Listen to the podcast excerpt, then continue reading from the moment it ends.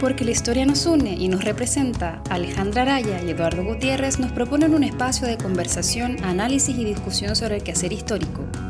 Quedan cordialmente invitados a tomar un café con historia. En esta traición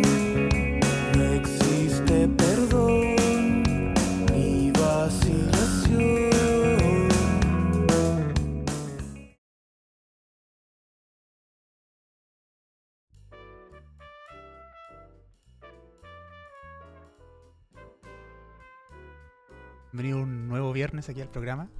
Eh, hoy contamos con un tema novedoso, ciertamente para el programa porque hasta ahora no lo hemos tocado. Y eh, vamos a hablar de historia medieval y de educación durante esta próxima hora con Isabel Moller. Isabel, ¿qué tal? Hola, mucho gusto, Eduardo. Alejandra, muchas gracias por la invitación. No, gracias por venir. Alejandra, ¿cómo estás? Bien, esperando eh, celebrar este fin de semana. esperando con ansias que sea viernes y ya es viernes. Bueno, eh, presentando, ¿verdad? Isabel es licenciada en Educación y Historia y, eh, y Ciencias Sociales por la USACH, magíster en Historia Europea por la Universidad de Murcia y actualmente está haciendo un doctorado en la Universidad de Hamburgo en Historia Medieval. Así que, eh, bueno, durante el programa vamos a estar conversando sobre eso y también un poco sobre lo que es estudiar fuera de Chile, que siempre un tema que creo yo es bastante interesante para tratar en este tipo de programas. Asimismo, les dejo anunciado que Ítalo la semana pasada nos dejó este libro, ¿verdad? Que muy... eh, Gentilmente. gentilmente lo donó y que yo estuve intentando mostrar las páginas, no sé si se habrá visto algo durante la introducción, pero eh, al final del programa va- vamos a darle instrucciones para ver cómo se lo pueden ganar, así que tienen que quedarse hasta el final del programa. y bueno, eh, los dejamos ahora con una canción. Eh, esto es In the Clear de Krestovsky.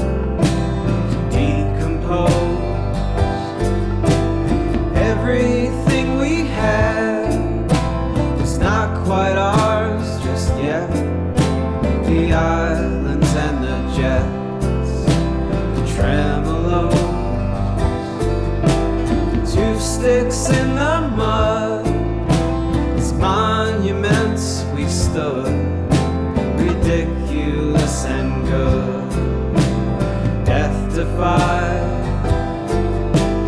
Friars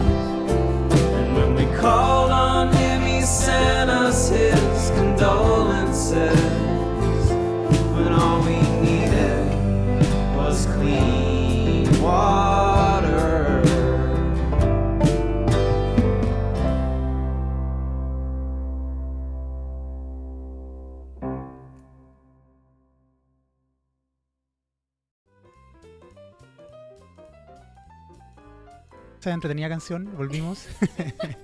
Eh, son mis gustos, así que. déjenme, déjenme. Eh, bueno, seguimos con Isabel, ¿verdad? La primera pregunta, que voy a modificarla un poco porque hasta ahora no hemos tenido ningún. eh, alguien que haya estudiado pedagogía directamente, me parece. No recuerdo a nadie. Sí, el ¿Quién? Miguel, por ejemplo. Miguel, ¿verdad? Pero es, es profesora de historia y ciencias sociales. Eso ya- el título es más. Así que la pregunta es: ¿cómo ha sido el trabajo en educación desde su, digo, desde su trabajo en educación desde que lo título? ¿En investigación o en...? En ambos.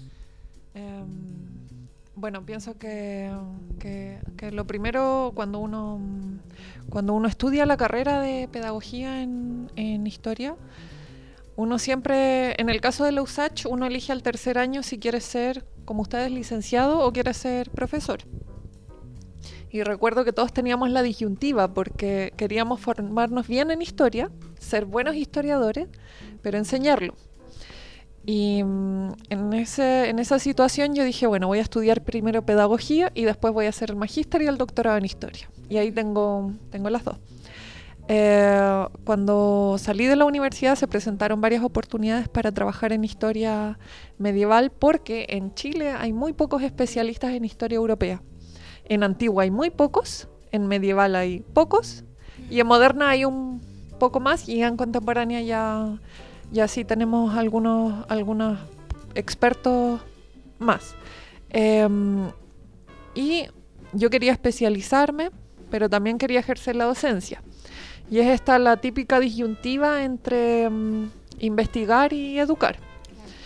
Em, investigar en el área en, el ca- en la que yo quería, que era historia europea, era, mm, era complicado porque eh, los archivos. O sea, siempre el trabajo del historiador, ustedes lo conocen bien, ustedes ya tienen que haber casi dormitado en, en los archivos y bueno, cuando uno quiere, quiere investigar es la- el trabajo de archivo lo, lo nuclear de nuestro trabajo. Eh, por lo tanto, ahí visibilicé una primera dificultad. Y eh, bueno, dije, si tengo que, que- que trabajar en archivos y los archivos están en otra parte, me tengo que ir. Y eh, ahí obtuve una beca para irme a España a estudiar. Y ahí trabajé con testamentos de campesinos en el siglo XVI. Y cuando volví, comencé mi trabajo de docencia en la Universidad de Santiago, en la Universidad Andrés Bello también, donde tuve el privilegio de, de tener estudiantes brillantes y con mucha iniciativa y mucha, y mucha proactividad. Y, em, y bueno, también desarrollé una investigación en educación, varias investigaciones vinculadas para el Consejo Nacional de Educación, en la que nos- lo que nos llamaba la atención era cómo las carreras estaban definiendo perfiles de egreso. Ustedes tienen que haber pasado por eso también en, la carrera. Las carreras han definido cuáles son las competencias que tienen que tener sus egresados. Y eh, tratamos de investigar con mi colega, con Héctor Gómez, em, si las universidades estaban dando cumplimiento a esos perfiles. ¿Y cómo? En las evaluaciones. Porque querámoslo o no, uno aprende en la universidad en función de las evaluaciones. Sí. Especialmente a fin de semestre cuando uno tiene que priorizar. Eh, a veces los profesores asumen que, que el estudiante tiene un interés por el saber universal y que va a leer siempre más de lo que, de lo que va a entrar en la prueba, pero en la práctica no es así. Por lo tanto, si las carreras querían cumplir su perfil de egreso, es decir, si una carrera dice el estudiante domina eh, los métodos de investigación básicas del historiador, si eso no estaba en ninguna evaluación durante la carrera, ese perfil de egreso no se cumple, porque lo que dice si uno aprueba la carrera o no son las notas, no la percepción que tengamos los profesores. Entonces hicimos esa investigación y eh, sorprendentemente el resultado fue que en general sí se cumplían, pero por, por coincidencia, por suerte, porque los profesores no conocían el perfil de egreso y hacían evaluaciones igual en función de eso que les parecía lógico, pero no, Ah, y eso justamente coincidía con... Sí, pero por suerte, porque nosotros les decíamos, mire, este es el perfil, y el, un profesor nos dijo, uy, pero qué buena suerte, yo justo evalúo eso. Entonces, en realidad no está, las direcciones de las carreras no tienen una comunicación con las evaluaciones. Claro. Las evaluaciones están muy, muy tomadas a la, al, bueno, al criterio del profesor, que me parece bien, es la libertad de cátedra, pero, pero las evaluaciones son un instrumento serio. Lo- para los estudiantes puede significar frustración, puede significar pérdida de un beneficio como una beca o un Claro. crédito. Y mm, creo que a veces no se toma con seriedad. Hay profesores que todavía no ocupan pautas de evaluación. Hay estudiantes que revisan sus pruebas y mm, solo tienen unas rayas o unos tickets y no tienen idea por qué tienen la nota que tienen. Y creo que hay muchas injusticias en el sistema de evaluación de, lo- de los docentes. Y creo que, que es un tema interesante de investigar, especialmente para las nuevas generaciones de historiadores y de, de- de educadores, el cómo se, se es consecuente desde la disciplina y desde la pedagogía con los instrumentos de evaluación que, que aplicamos.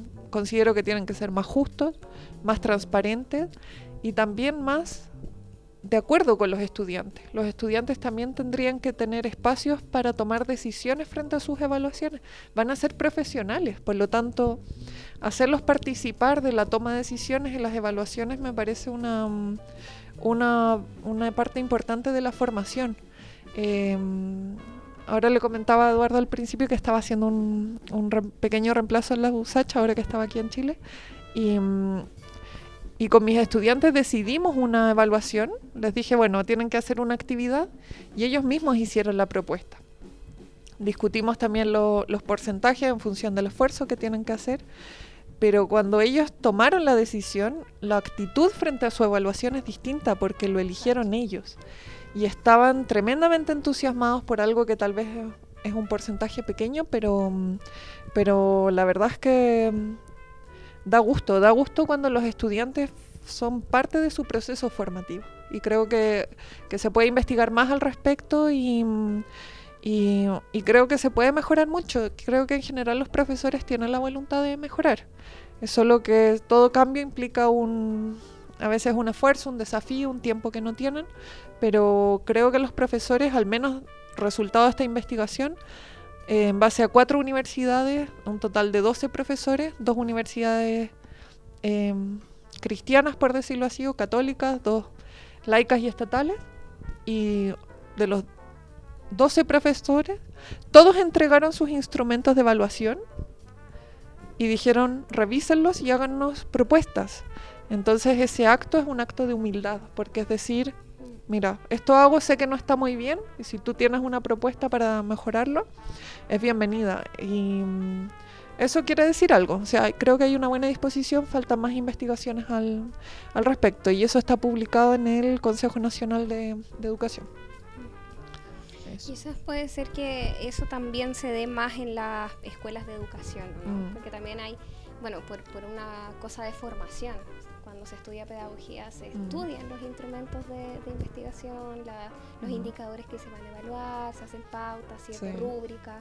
Entonces eso también hace que los estudiantes tengan mayor conciencia Mm. de qué van a evaluar, ¿cierto? ¿Qué se espera del estudiante? Mm. qué actividades se van a hacer para, para evaluar eh, los conocimientos, ¿cierto? Eh, entonces, claro, eso pasa mucho más en, en escuelas de educación y quizás no tanto en otro tipo de escuelas. Mm. Y, y eso no significa que no sea necesario en otras escuelas. Por ejemplo, no sé, podemos hablar de la escuela, las escuelas de historia, que son las que más conocemos nosotros también porque estamos en esa área. Y la única. Entonces, eh, a mí me parece que es, es, es un vacío y es un gran desafío que eh, al que muchas veces eh, hay como reticencia, porque a pesar de que uno estudia historia eh, para ser investigador y para ser historiador, igual está frente a un proceso eh, de aprendizaje-enseñanza, que es educativo igual, porque uno igual va a la universidad, va a escuchar una cátedra, va a aprender. Entonces es igual un proceso educativo donde también hay que integrar, me parece, eh, esos elementos de evaluación súper importantes. Sí. Bueno, lo que dices tú me parece fundamental porque eh, tú lo, lo, lo extrapolas más allá de la pedagogía, es decir, es, Mm. es un elemento que nos falta como cultura evaluativa en Exacto. general como sociedad. Hay incluso en la crianza de los niños, los padres, eh, no puede ser que sigamos diciendo esto está mal. Para criticar todos tenemos que ser más específicos. Esto se puede mejorar. Esto es lo que, lo que podríamos arreglar. No existe el todo está mal o esto está mal. Entonces tenemos una cultura evaluativa que primero ve la evaluación como algo negativo, a lo que le tenemos miedo. Mm, E incluso a veces en el mundo de los historiadores, las críticas que se hacen mm. no son las palabras adecuadas, no son los modos adecuados, se hacen con más con emociones que con racionalidad. Y pienso que desde la pedagogía tendríamos que dar el ejemplo, pero, pero hay una cultura evaluativa que, que pienso que nos falta en todas las disciplinas, porque incluso en los congresos de historia a veces uno ve la forma en la que se hacen los comentarios o las críticas y a veces uno piensa que tal vez no es la mejor forma de hacer crecer la investigación que se está presentando, sino que es simplemente una cosa de a veces egos personales, a veces Claro. cosas que tienen que ver con las emociones y no, bueno, todo tiene que ver con las emociones, no somos robots, pero pero sí creo que nos falta una cultura evaluativa en la que conce- concibamos la evaluación como un crecimiento para nuestras investigaciones, para nuestro quehacer y donde veamos que la gente cuando tiene observaciones de nuestro trabajo sean un aporte. Y eso Claro. nos va a hacer crecer a- en, en todas las áreas, especialmente en el área de, de historia. Además que como dice Alejandra, ¿verdad? Cuando uno está haciendo una prueba de historia, que no es, no es lo mismo, digamos, para el que no estudia historia, es muy extraño que nosotros lo único que hacemos es escribir. Está acostumbrado a que la historia del colegio es con alternativas y claro, ahí o está bien o está mal, porque la pregunta es en qué siglo fue la Revolución Francesa. Entonces, ahí es sí o no, no hay más opciones. Pero cuando es critique la idea o analice el, el concepto, finalmente si ponen bueno o malo, uno no le sirve absolutamente nada, a menos que realmente a uno no le interese saber si- por qué es bueno o malo, sino que la, la explicación de, sabes, mira, lee de nuevo la página, o por último un pregúntame esto. Yo tenía un profesor que ponía siempre pregúntame esto, porque claro, la explicación era muy larga para ponerla en la prueba. Y si uno acercaba, él discutía el concepto, pero no. Era una forma de ahorrarse tener que escribir todo y para el que le interesaba podía saber más. Pero hay una intención de que efectivamente uno aprenda más allá de lo que estaba bien o estaba mal. Porque claro, o sea, la parte evaluativa, la parte de las pruebas es tengo que llegar hasta cuarto año. Pero uno no va a llegar a la tesis en una licenciatura y no le va a decir, no, está bien o está mal. Uno va a tener que aprender a argumentar, va a tener que aprender a conceptualizar y eso lo aprende discutiendo con el profesor. Y no discutiendo en malas, o sea, Sí. discutiendo en por qué está mal. Discutir. Claro. Y eso, yo creo que soy como el, el- el que está fuera porque ustedes dos son profesoras. Entonces, a mí no me enseñaron eso. Yo, de hecho, cuando eh, he tenido que revisar alguna prueba, me pongo párrafos gigantes a veces explicando algo y que y termino justamente poniendo como eh, pregúntame si te queda duda y bueno, nunca nadie se me ha acercado a preguntarme nada. Y uno eh, se esmera. Claro, uno le- no sé si le interesará o no le interesará, pero yo nadie me enseñó a hacer esto. O sea, yo lo hice pensando en que a mí no me gustaría que no, me, que no lo hicieran en mis pruebas. Entonces, claro, es un problema que yo creo que debería haber al menos una, un momento en que nos digan, ustedes son historiadores, tienen que explicar por qué las cosas Claro. son como son. O porque creen que son como son. Porque el hecho de ser profesor no nos hace tener toda la respuesta en ningún caso. No en mi caso, yo no soy profesor. Pero el hecho de hacer la clase, de ser el que está Pero parado bueno, adelante enseñas. enseñaba. Eh, pero bueno, el ser el que está parado adelante no hace tener toda la respuesta.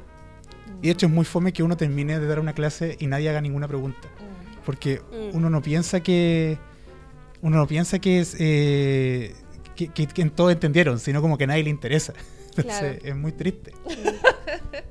Oye, justamente que estamos hablando de esto, eh, me acordaba de que ahora, eh, durante estos días, de hecho la semana pasada, los alumnos de la licenciatura en Historia del Andrés Bello hicieron una charla donde se discutió acerca de eh, integrar posiblemente algunos talleres o cursos en la malla de la licenciatura sobre eh, algunos eh, cursos como pedagógicos, como por ejemplo didáctica o sobre todo didáctica, eh, o también em, evaluación puede ser, para que ellos también aprendan otro tipo de recursos que, que los creen necesarios también.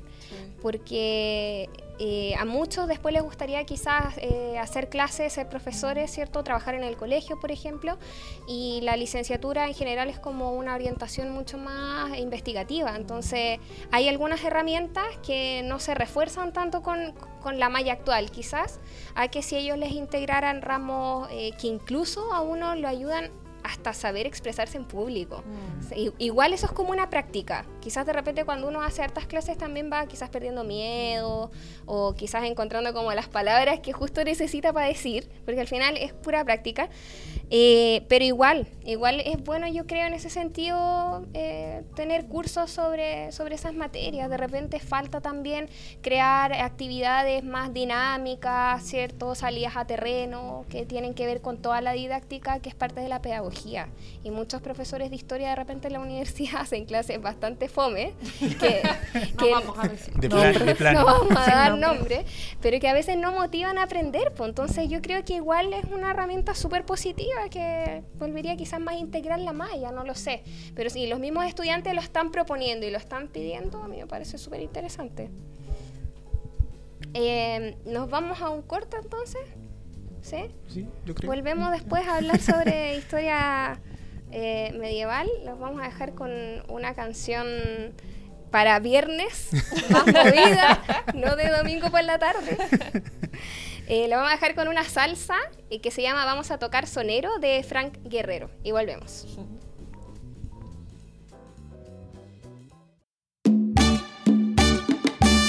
toca la clave, suena el bongo, hazme tumbao que el ritmo lo pongo yo.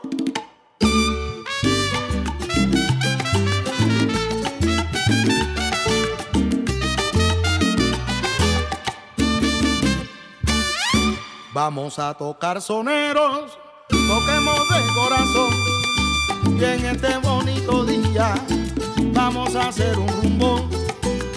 Y si del alma brota letra, armonía y sazón,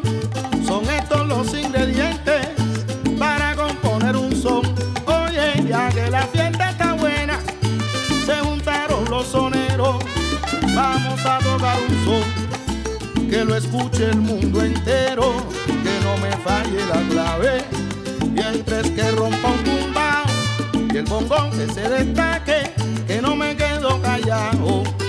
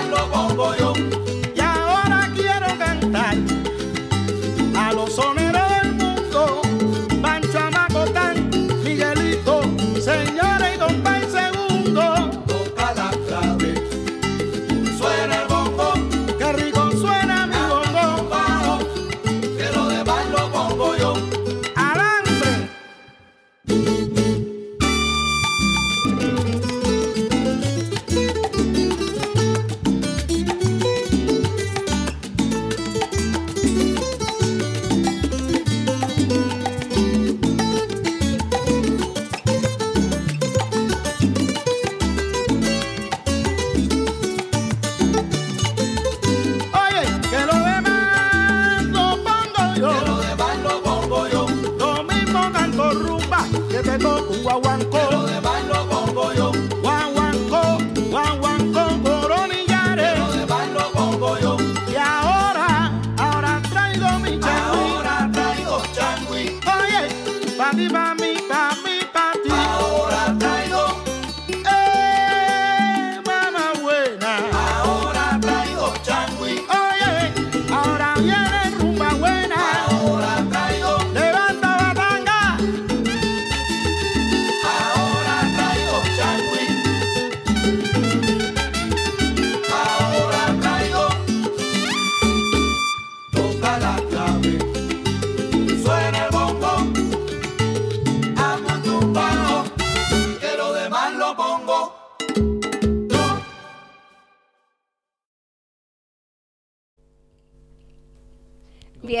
Regresamos después de esta salsa. Vamos a pasar a, a- a otro tema ahora, hablar más en específico sobre lo que ha estudiado sobre historia medieval. Em, sabemos que se ha, interesado un poco por la historia de los campesinos, ¿cierto? De los sectores más eh, populares de Europa eh, de esa época.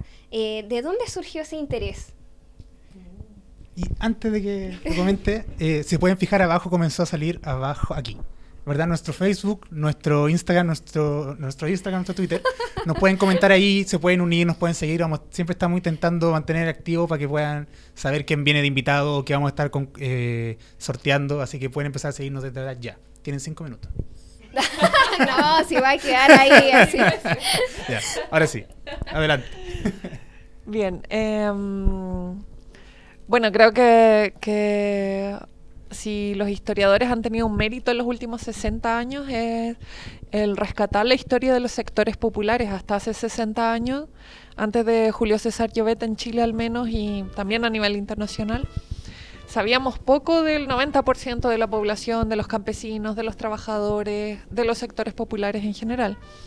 Y mm, creo que los últimos premios nacionales en Chile han reconocido un poco esta labor, Mm. porque como ustedes ya saben, estudiar a los sectores populares es el doble de difícil porque mm, tenemos pocas fuentes. Los sectores populares no tenían un diario de vida que entregaban al Archivo Nacional, sus memorias no existían, no tenían una cultura escrita tampoco, ellos eh, pertenecían más bien al ámbito de la cultura oral y por lo tanto en el archivo eh, no existían tampoco registros de memoria como hay hoy, de memoria oral.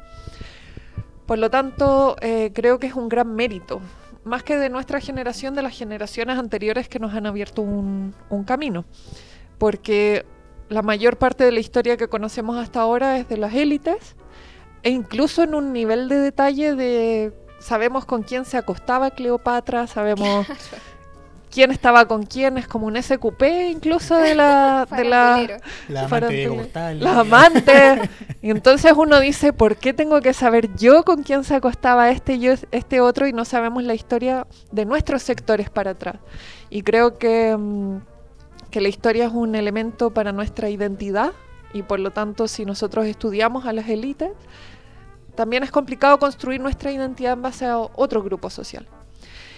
Y a mí me gustaba estudiar la Edad Media porque es el periodo donde nace el capitalismo. Me parecía muy interesante entender el capitalismo en el largo plazo, entender la Europa que se había formado justo antes de que llegaran a América y trajeran esta mezcla un poco mm, al principio feudal para adentro con el inquilinaje, pero capitalista hacia afuera. O sea, las haciendas en Chile y las estancias tenían un sistema de inquilinaje, de relaciones personales, tal vez un poquito similar al feudal, pero exportaban para el mercado internacional, es una mezcla, que creo que solo se podía entender entendiendo la, la Edad Media. Y eh, bueno, pensé, yo quiero también contribuir un poco con un, um, con un granito de arena muy pequeñito a la historia de los sectores populares, que en el caso de la Edad Media son los campesinos. No hay proletariado, o no, no como lo conocemos hoy. Y mm, bueno, pensé, dije ya, es difícil, los campesinos no escribían, ¿dónde los puedo encontrar? ¿Qué fuentes puedo utilizar? De hecho, es la pregunta más recurrente. ¿Cómo? ¿Cómo estudias a los campesinos? Eh, tres profesores en Alemania me dijeron que no, que ellos no podían hacer ese tema porque era muy difícil. Y los tres me recomendaron otro profesor que me dijo que era el experto. Los tres me dijeron que, eran el- que era el experto, pero que era emérito y que probablemente ya no aceptaba estudiantes.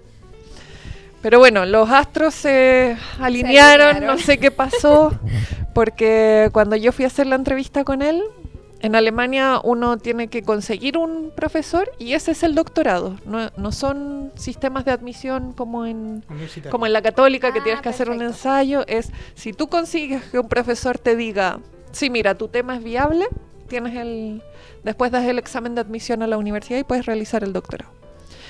Y eh, bueno, la entrevista fue en alemán, obviamente. Para ser sincera, chiquillos, yo no le entendí ni la mitad de lo que me dijo, pero yo sonreía. Yo sonreía a todo lo que él me dijera. Y en mi mal alemán de hace, de hace tres años le dije que, que, o sea, él me dijo, pero tú entiendes que esto es complicado incluso para un alemán. Y yo le dije que sí, pero que tenía todas las ganas del, del mundo. Esa frase sí la había googleado por Google Translate. Y mm, bueno, ahora hace poco hemos conversado ya en un alemán más, más decente. Y él me dijo que, que él se dio cuenta que yo no estaba entendiendo todo, pero dijo que, mm, que yo tenía algo muy de nosotros, de los latinos, que es esa motivación y esa, esas ganas de hacer cosas que incluso desde el punto de vista racional no se ven tan posibles. Los alemanes son muy racionales y muy prácticos. Claro.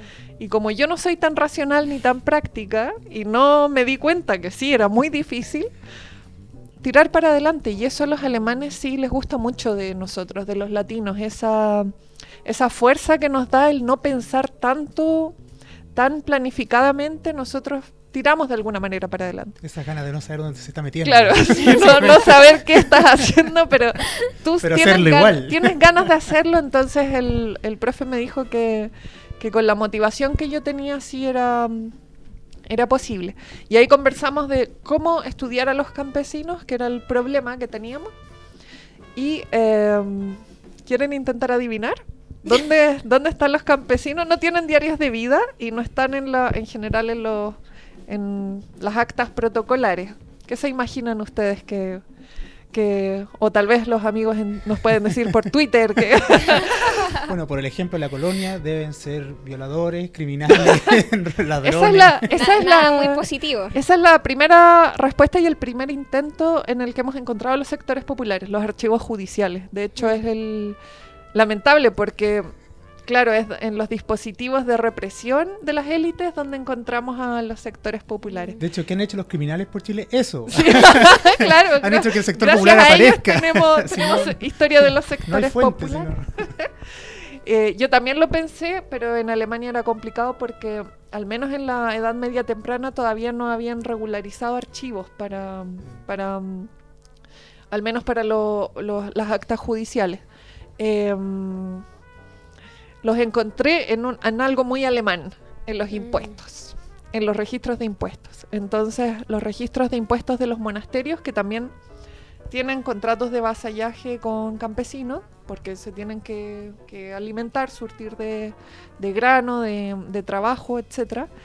y, yo- y todos sabemos que la iglesia cobra diezmo, entonces en esos registros yo encuentro eh, urbar se llaman, em, que cobran una gallina a una familia campesina, entonces yo sé que esa familia tiene 10 gallinas. Que la donó voluntariamente. Claro, por supuesto, estamos, claro, por su creencia absoluta de la fe cristiana. Porque de qué le sirve una gallina a una familia. Nada, ¿Pa' nada, una, es nada.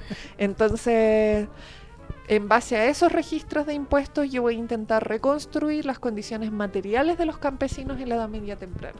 Saber qué herramientas de trabajo tenían, eh, qué, mm, qué cosas en la casa disponían, qué tipos de eh, alimentos entregaban y con eso se puede reconstruir algo de lo que comían, cómo trabajaban y un poquito cómo vivían. No, no, no vamos a llegar a sus emociones, a sus sentimientos, pero sí nos podemos acercar un poco a cómo, cómo vivían en Mm. esa época, qué comían, qué, cuáles eran las épocas en las que menos tenían, cómo sobrevivían, cuál era la diferencia de alimentación entre el invierno, el verano.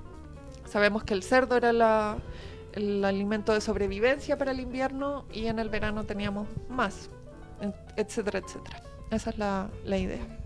Uy, qué interesante porque eh, como que una vez más aparece la iglesia también como un actor eh, tremendamente Un actor que cobra. poderoso, poderoso para Robar gallinas. no, pa- para, para, digamos, conservar un- una gran Mm. muestra documental Sí. súper importante para Sí. poder estudiar, porque en general la, quienes tenían el mayor poder en las aldeas eran, Mm. era la iglesia. No, no solamente quizás por estos registros de impuestos, yo no había escuchado nunca esto, Mm. pero por ejemplo las confesiones. Mm. Entonces ahí Sí. también eh, eh, nosotros podemos advertir que ellos manejaban una cantidad de información sobre la aldea Sí. que era tremenda. Sí. No, la verdad sí la iglesia, o sea, claro, es lamentable que, que gracias a muchas veces abusos de ella tenemos estos registros, pero los señores feudales no tienen registros, entonces por lo menos aquí tenemos una, una posibilidad investigativa. Claro. Bueno, ya lo decía, voy a citar una cuestión muy de cultura popular, pero ¿Qué cosa? en Ángel y Demonio, ¿verdad? El, el- el- el libro o la película le dicen a, a Langdon, que es el protagonista, la iglesia es un espacio de salvación y de esperanza. Sí, también es un banco. y como buen banco tiene archivos y papeles que podemos Exacto, revisar. sí, De- Efectivamente. Desde su creación. Coloquialmente están todos fichados. Claro, ¿Cómo ba- se ba- dice? básicamente. O sea, el archivo arzobispal aquí tiene cosas Sí. desde que llegaron, y no solamente de, la, de, de ellos como iglesia misma, sino de órdenes religiosas que tuvieron que dejar sus cosas. Tiene muchas cosas Mm. jesuitas, por ejemplo. Tiene lo que me, me gusta mucho. Pero también tiene de pronto actas que son de gobierno, directamente de gobierno eh, colonial, no de la iglesia, sino que les llegaron a ellos por copia o por rebote. Mm, Y que es un resguardo que lamentablemente es privado, o sea, hay que pedir permiso para entrar, pero que está. Claro. Entonces, eh, yo te quería hacer una pregunta sobre eh, los estudios. Porque, claro, o sea, primero, la, la primera pregunta creo que va por cómo es estudiar finalmente la historia medieval siendo chilena. Porque uno crece eh, escuchando como la leyenda negra, la historia medieval, que es básicamente son mil años de oscuridad, en que uno no, no- no entiende mucho que desde Carlos Magno hasta, no sé, eh, en el caso de España, Isabel la Católica quizás es como una gran edad media, pero que pasamos desde un tipo que se viste como con, con pantalón y chaleco hasta la, la armadura, pasando por la fantasía de Juego de Tronos, digamos, y todo lo que hay entre medio. Eh, pero eso en el colegio no lo ve muy rápido, o sea, no, no, uno sabe que existe y pasa casi al tiro a el 480 o el Renacimiento. Eh, ¿Cómo es trabajar la Edad Media desde una cultura como la nuestra que básicamente mi- mitologiza? mi- O mi- mi- mi- mistiza todo el. no, no, no sé cómo conjugarlo. ¿eh? Mistifica. Mistifica todo el. to- toda la, la historia medieval. En segundo lugar, ¿cómo ha sido estudiar en Alemania? Bueno, la pregunta es muy interesante porque efectivamente esos son los dos, las dos percepciones que tenemos del mundo medieval, que es oscuro, que es bárbaro. De hecho, lo medieval lo ocupamos hoy día no como un término histórico para referirnos a algo que se enmarca entre el siglo V y el XV, sino como un adjetivo como un adjetivo descalificativo. Los prisioneros dicen en su canción que la virginidad ahora es algo medieval, no se refieren a medieval del siglo V al XV. Dicen medieval porque es algo obsoleto, atrasado, bárbaro. Sarkozy se refería a la guerrilla colombiana cuando negociaban la salida de Ingrid Betancourt como algo medieval. La guerrilla es medieval. Mm, Eh, por lo tanto, hoy día cada vez que decimos medieval nos referimos a algo como superado, obsoleto, Además que contrapone con moderno, que es la Claro. que, la que le sigue. moderno. Y por otra parte también tenemos una- un segmento importante de la población que en base a la lectura empedernida de, de autores como J.R.R. Tolkien, de las películas, tienen una visión muy idealizada de la Edad Media. Como una contraposición muy extrema a esta visión oscurantista. O sea, no era oscurantista, en realidad la gente vivía en comunidad, vivía muy alegres, en concordancia con la tierra. Entonces pienso que mm, los historiadores deberíamos tratar de decir algo aquí, porque no es ni lo uno ni lo otro, no, es, no, es, no vivían así las princesas ni, ni los hobbits, los hobbits no son de la Edad Media, por favor. Em, la Tierra Media es otra cosa, Em, pero mm, pienso que, que las personas, que los historiadores hemos tenido un aporte más bien escaso en lo que es la Edad Media, lo podemos ver en las series de televisión, mucha fantasía, muchas cosas que, que no se corresponden con la realidad y para la historia de Chile lo mismo, la serie Héroes eh, y otras Mm. series de los personajes de la historia de Chile, que los historiadores decimos, esto nos pasa por estar encerrados Mm. en nuestro mundo. Entonces, em, pienso que esa visión, la que más predomina es la oscurantista, se relaciona con la edad moderna, la burguesía, que es la que financia el renacimiento, eh, transmiten el mensaje de que la Edad Media es oscura, falta de proporciones, falta de conocimiento, porque la burguesía era un sector social excluido en la Edad Media. Ellos no tenían lugar en la Edad Media, eran el clero, la nobleza feudal y los campesinos. De acuerdo a Jacques Le Goff, la, la burguesía está incluso confinada al infierno. Dante Alighieri en la Divina Comedia los dibuja en el séptimo círculo, me parece, del infierno, cercano a los sodomitas y a los homosexuales, claro. O sea, era, era más grave en la Edad Media ser usurero y burgués que Claro. ser eh, homosexual en la Edad Media. Por lo tanto, em, es un periodo que para la burguesía es oscuro. Y como tal se, se dieron y se dedicaron pocas luces a su investigación. Y efectivamente es oscuro porque no lo hemos alumbrado con la suficiente investigación. Eh, por lo tanto, creo que el que hoy día eso siga predominando refleja también eh, la sociedad en la que vivimos, que todavía es una sociedad cuya élite es burguesa. Por lo tanto, ven este periodo como un periodo oscuro. Ah, y la segunda pregunta, estudiar en, en Alemania. O quizás hacemos una pausa, no sé si qui- Sí, quieres ¿cómo comentar que no? algo. Eh, no, yo quería preguntar eh, exactamente eso, sobre la Ah. experiencia de haber estudiado afuera. Ah, y entonces sigamos nomás. Nos podemos agarrar de, Sí. de esa colita. O sea, voy a tratar de, de hacerlo lo más breve posible porque en general me preguntan ¿por qué Alemania? ¿Por qué no...? Un país que habla español. Claro, porque no es un país que habla español y esa fue una de las razones principales. Y le cuento a todos no- nuestros, nuestros auditores que, que tienen pensado hacer un doctorado, tenemos muchos eh, posgrados españoles en Chile. Pienso que tenemos que oxigenarnos. Pienso que las escuelas de historiadores se oxigenan en, en el diálogo con otras escuelas historiográficas. En, en Alemania he revisado bibliografía de los programas que a nivel latinoamericano no conocemos, porque cada escuela historiográfica, cada país lee cosas distintas. Y pienso que nos falta un poco dialogar más con otras Mm. culturas, con otros, con otros países, pero siempre está, eh, siempre está la barrera del idioma. Mm.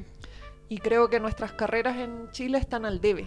No egresamos con un idioma. No. No egresamos con un idioma, nos hacen algunos cursos obligatorios, no sé si ustedes también les hicieron, pero en la. USACH era un curso de inglés, Ah, ya. pero Acá no. open no the window y close the door. Era año tras Bueno, año ahora, ahora sí, creo que les hacen varios, todos los años. Ya, pero bueno, esperemos que no sea lo mismo que en el colegio, porque en el colegio todos tuvimos años y Tampoco fue muy efectivo. lo mismo, entonces creo que mm, es una gran oportunidad porque en otros países también la educación es gratuita y a veces en dinero cuesta lo mismo vivir en otro país con una universidad gratis que vivir aquí y pagar una universidad aquí. Sin contar, eh, y ustedes que son más jóvenes, se aprovecho de decirles la experiencia de vivir en otra parte, Sí. de no saber decir lo que uno quiere decir, es un balde de humildad tremendo, porque uno luego es más capaz de ponerse en el lugar de los haitianos que vienen a nuestro país, de los extranjeros que vienen, porque es una, mm, es una sensación de no poder explicar el mundo que uno ve, de no poder decir lo que uno quiere decir y verse en la obligación de aprender, de necesitar ayuda, de necesitar paciencia. Y mm, bueno, en ese sentido los alemanes sé que tienen otra imagen, pero, pero son muy amables, son muy amables, muy acogedores y saben que su lengua es difícil y se admiran mucho de que alguien la quiera aprender. Entonces, en general son muy, muy ayudadores, pero mm, insisto, es una aprender un idioma es una gran oportunidad para, mm, para conocer otras personas, otras escuelas historiográficas y sobre todo para conocerse a uno mismo, porque uno mismo, lejos, sin las redes, redes sociales, iba a decir, sin las redes de apoyo, sin nuestra cordillera que nos cobija, eh, uno también tiene que volver a, a nacer de alguna forma y tiene que volver a hacerse familia, porque uno necesita gente, necesita apoyo y creo que es una experiencia que lamentablemente hoy día se sigue viendo lejos, pero no es tan, tan imposible, no es tan imposible, creo que es cosa de, proponérselo en el largo plazo, eso sí, no, no intentarlo de aquí a de aquí a unos meses, quiero estudiar fuera y si no resulta, no lo voy a hacer, porque él no funciona así, es más lento, pero... mm, Insisto, hay países donde la educación es gratuita. En el caso de Alemania, el semestre se pagan 300 euros el semestre, que son 200 mil pesos, 220 mil pesos, y uno tiene carnet para, para andar en bus gratis, por lo tanto es gratuito. Y una infinidad de otras cosas, de acceso a las bibliotecas y... La verdad, uno ve las bibliotecas y le dan ganas de llorar porque los precios de los libros, además, otra, es, otra, es otra cosa. Y yo de verdad le digo a las personas que están escuchando, no es imposible. Eh, como dice Eduardo, es muy difícil para una chilena salir al extranjero, sí, para, yo creo que para todos. Para todos es difícil, pero, pero es bonito, es una aventura y, creo que al mundo de los historiadores nos va a hacer bien porque la idea es volver, es traer esas cosas que, que a veces nos hacen salir, que son mejores bibliotecas, mejores, mejores archivos y de alguna manera uno trata o intenta de traer un poquito para acá y de a poco ir, ir no digo que traer lo europeo sea, sea lo mejor, sino que traer tal vez algunas de las herramientas que uno puede conocer allá de expertos y eso compartirlo aquí. Eh, me, me surgen un par de, de com- Preguntas. no, de comentarios Ah. más, más que preguntas. Bueno, como sobre, sobre lo anterior, que no, no, no había asociado esa idea de que la burguesía... Porque claro, resulta que la, actualmente la élite está muy cercana a la Iglesia Católica, bueno, es parte de, de esa élite.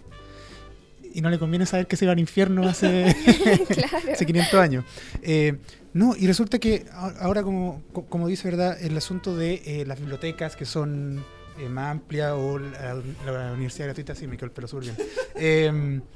Y hace, yo no había venido a República hace, no sé, un mes y medio, y paso por la por por la biblioteca de Andrés Bello y están poniendo torniquete para entrar. Ah, sí. Y me comentaban que en los H hay partes donde también están poniendo torniquete. Y yo encuentro que e- es un desacierto absoluto sobre la idea de una, una universidad. Ahora solo voy a- poder entrar Sí. a la biblioteca de Andrés Bello solamente si tengo el carnet del Andrés Bello. Sí. Entonces, no hay una idea de universalidad en el conocimiento. O sea, la, esta biblioteca es de la Diego Portales, sí, la que está acá cerca, que es una biblioteca gigante, son cuánto, como siete pisos. Siete Sí. pisos llenos de libros. Y también puedo entrar solamente con el carnet. Hay préstamo interbibliotecario y todo, pero todos sabemos que no es lo mismo buscar un libro por un catálogo que poder meterse en la biblioteca y ver lo que tiene. Entonces, eh, Chile tiene una idea de la educación que es muy malo. Sí. no, no funciona para lo que uno necesita. Eh, la idea de meter todo en catálogos, la idea de que todo esté como en, en internet, pero restringido para el que pertenece al grupo, si no, no puede usarlo. O sea, pagas, por ejemplo. Claro. O sea, las suscripciones. Claro. a- hay sistemas así como las revistas académicas, qué sé yo, pero esta- las bibliotecas que son físicas debería ser la oportunidad justamente de poder ingresar simplemente. La católica, ¿verdad? Tiene su biblioteca y todo, que es- una de las mejores bibliotecas que tenemos. También con pero co- cobran también como dos mil pesos para entrarse unos de fuera. Entonces, eh, al final hay que conseguirse la, la credencial con un amigo o pedirle a alguien que le saque los Exacto. libros, que son, claro, no dicen, tienes que aprender esas, esas técnicas para, sí, pero ¿por qué tendría que aprender esas técnicas? Porque no son abiertas simplemente, si yo no me voy a robar el libro. O sea, espero que nadie entre a una biblioteca pensando en robarse el libro. Entonces, re- recuerdo que en, el- en la presentación que hizo en la Valera Mistral, eh, mencionó como la- las fuentes, que están, si no están todas, está la gran mayoría digitalizadas. Y aquí en Hay Chile no, mucho no- más no- acceso. aquí en Chile no quieren digitalizar más del 10% de las fuentes. Mm. Ah, sí. Entonces, al final, el que ni siquiera el que estudia desde, no sé, Estados Unidos, Chile, el que estudia en Punta Arenas, el que estudia en Valdivia, tiene que venir a Santiago a trabajar. Y eso es un despropósito. Finalmente es juntar a toda la gente aquí, juntar a toda la gente para que investigue lo mismo que están investigando todos, porque es lo que hay, que se puede Mm. investigar. Y no solamente de regiones, de otros países también, porque pueden haber historiadores interesados en estudiar la historia de Chile y, y también tienen problemas para acceder a las fuentes, porque el hecho de que esté en Internet es un, un acceso global, o sea, se amplía mucho más. Yo creo que en ese sentido hay como una idea súper equivocada como de apropiarse de estos espacios donde se conservan tanto los archivos como los libros, por eso los torniquetes, por eso tantas limitantes de la credencial, de que eh, hay que hacerse socio o pagar ciertas suscripciones o para poder acceder a bases de datos, por ejemplo. Y creo que quizás, en, no sé, en Alemania no, no, no existe esa idea, ¿cierto? No. Es como una idea contraria de que estos lugares tienen que estar más bien abiertos y no solamente para los que pertenecen a, a estos círculos, sino que también para el resto de la sociedad. De hecho, con lo que mencionan, estoy recordando el departamento de Historia Latinoamericana de mi universidad, de la Universidad de Hamburg. Hay muchos alemanes estudiando la cultura latinoamericana e incluso yo fui a un par de charlas sobre Violeta Parra en la Universidad de Hamburg y sirvieron vino chileno de honor. Y había Gato. mucha, claro, gato, gato alemán y había mucha gente interesada y ahora que ustedes lo mencionan, yo me imagino un alemán viniendo aquí, qué choque le, le daría el, el primero no poder acceder a los archivos desde Alemania, después venir aquí, ver las dificultades que hay para el acceso a la bibliografía. No, y ya después ve los precios de los libros y ya ahí termina de, de- de morir, porque realmente es absurdo. Es absurdo los, Mm. los precios y los costes de la de pequeños consumos culturales de, de los textos, de los libros. Entonces, pienso que, que es bueno que vayamos sumando más gente que esto le parezca absurdo. Lo que decía Eduardo es un despropósito, no es el propósito de la universidad el cerrarse, sino Mm. que al revés, la- el objetivo de la universidad es abrir el conocimiento. Y el símbolo del torniquete es todo lo contrario, por Exacto. lo tanto... Es muy medieval. Sí. Pero, No, pero desde, no, desde- desde el punto no. de vista de encerrar el conocimiento en estos monasterios, Sí. casi pertenecer a la orden para poder Sí. entrar al- a recorrerlo. Sí, bueno, es que bueno, ahí en teoría los, los medievalistas en realidad vieron la o leyeron la novela El nombre de la rosa de Humberto Eco, la película. La película. Bueno, la biblioteca estaba en una torre y, el protagonista eh, envenenaba la punta de las páginas para que los que leyeran ese libro, era el segundo libro de Aristóteles, murieran. eh, porque era un libro que hablaba sobre la risa y cómo la risa es un instrumento para llegar a la verdad. Los medievalistas eran muy, muy admiradores de los clásicos, de Aristóteles y de Platón, de los científicos también, eh, pero ellos consideraban que primero ellos tenían que digerir ese conocimiento para entregárselo al pueblo. Eh, por lo tanto, primero ellos los encerraban, o sea, encerraban los libros, los leían, lo convertían en teología a través de los concilios. En los concilios se discutía qué cosa de los clásicos era, era acorde a la teología cristiana y luego eso se incorporaba a lo que se enseñaba al pueblo. Entonces, bueno, eh, sí, un poco medieval, pero, pero era una, una forma de acercarlo al pueblo. Bueno, estamos llegando al final, de hecho ya estamos como en el, en el Ay, tiempo. no, Así que Isabel, agradecemos tu que nos hayas venido a comentar sobre historia medieval también para traer aires frescos a irnos un poco de Chile, que Sí. nunca está de más saber un poco más sobre otros lados también, si, digamos. Sí, muchas gracias. Si la historia es para conocer a otros pueblos también, no solamente a nosotros mismos. Si me permiten, yo también quiero felicitarlos por la iniciativa. El nivel de producción que vi acá era supera mis expectativas. la continuidad que han tenido en el programa y como les decía también en la, en la pausa, esto es lo que tienen que hacer los historiadores jóvenes. Tienen que oxigenar el, el ambiente, salir de la endogamia, realizar cosas audiovisuales, programas, salidas, cosas que hagan que los historiadores eh, vuelvan o tal vez nunca lo han tenido, pero tengan un lugar en la sociedad Mm. que nos permita hacer un aporte.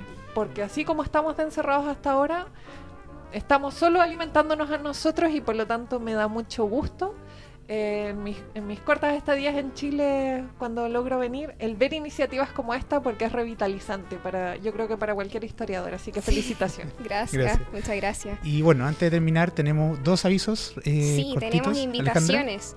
Eh, yo los quiero invitar a eh, que sigan, o si pueden ir a ver un documental en el que trabajó uno de nuestros invitados que vino para acá, que es Gustavo González, con quien, sí, con quien estuvimos hablando sobre la historia de Batuco, la historia local de Batuco. El documental se trata sobre la historia de Batuco, se llama Batuco en Imágenes. Eh, eh, bueno, él trabajó con varios grupos de, eh, de la comunidad, algunos eh, juntas vecinales, por ejemplo, y reconstruye un poco toda la historia de Batuco. Se va a estrenar mañana, sábado 11, a las 20 horas, en el Comité de Agua Potable Batuco Santa Sara. ¿ya? Y próximamente se va a empezar a difundir en las redes sociales, así es que para que también estén atentos a quienes les interesa. Y yo los voy a invitar también a una actividad de otro invitado, son bastante activos nuestros invitados. Eh, Luis Valenzuela. ¿verdad? Que vino a hablar sobre mapas, cartografía histórica, al primer seminario internacional Atlas Histórico de América, Pueblos Originarios, que se realizará desde el lunes 13 de noviembre hasta el martes. Sí, son dos días. Lunes 13 y martes 14. Eh, el lunes en el auditorio número 1 de, Bellavis- de, la de la sede de Bellavista de la Universidad Andrés Bello y el martes en el Archivo Nacional. Esto es desde las 9 horas desde el, el lunes. Así que invitados todos a participar y a, ¿verdad? a saber un poco más sobre cómo trabaja la historia y la cartografía. Eh, Agradecemos a sí. Videoclon, que nos recibe cada viernes acá. Eh, agradecemos a Mario y a Joaquín. que aún estamos Eh, buscando nombre de DJ. sí, hemos buscado nombre de DJ. Y para Eh, cualquier proyecto escribir verdad a, a estudio.videoclon.cl, cualquier proyecto audiovisual que deseen realizar, eh, están atentos a sus necesidades. Y también a Matías Varela por auspiciarnos verdad con su librería Leviatán Eh, hace un rato estuvimos haciendo un video en vivo con Catalina, la ganadora del último libro, y ya estaremos con nuevas, eh, nuevos sorteos. Ahora, eso sí, tenemos este libro que lo dejó Ítalo, ¿verdad? Se lo mostraba yo al principio del programa. Eh, y le íbamos a explicar cómo es el sorteo. El sorteo va a ser el mismo de siempre. Solo quería que se quedaran hasta el final del video. ¿Verdad? Va- Alejandra va a subir la foto eh, al Facebook para que la compartan con el hashtag Café con Historia. Por favor, pongan el perfil en público, porque si está privado no podemos saber quiénes son y no podemos meterlo a la tómbola. ¿Ya? Así que lo vamos a estar sorteando, yo creo que la otra semana. Sí, ¿Puede ser? puede No, ser un la concurso más semana. express. Ya, ya ahí lo anunciaremos Ya. para que participen. Y eso, creo que estamos todos. Nuestras redes, redes sociales está acá abajo. Nos pueden buscar en cualquiera de esas tres plataformas y nos estaremos viendo la próxima semana. Así es que los dejamos. Muchas gracias de nuevo, Isabel Moller, y que tengan buen fin de semana. Hasta la próxima. Chao. Adiós.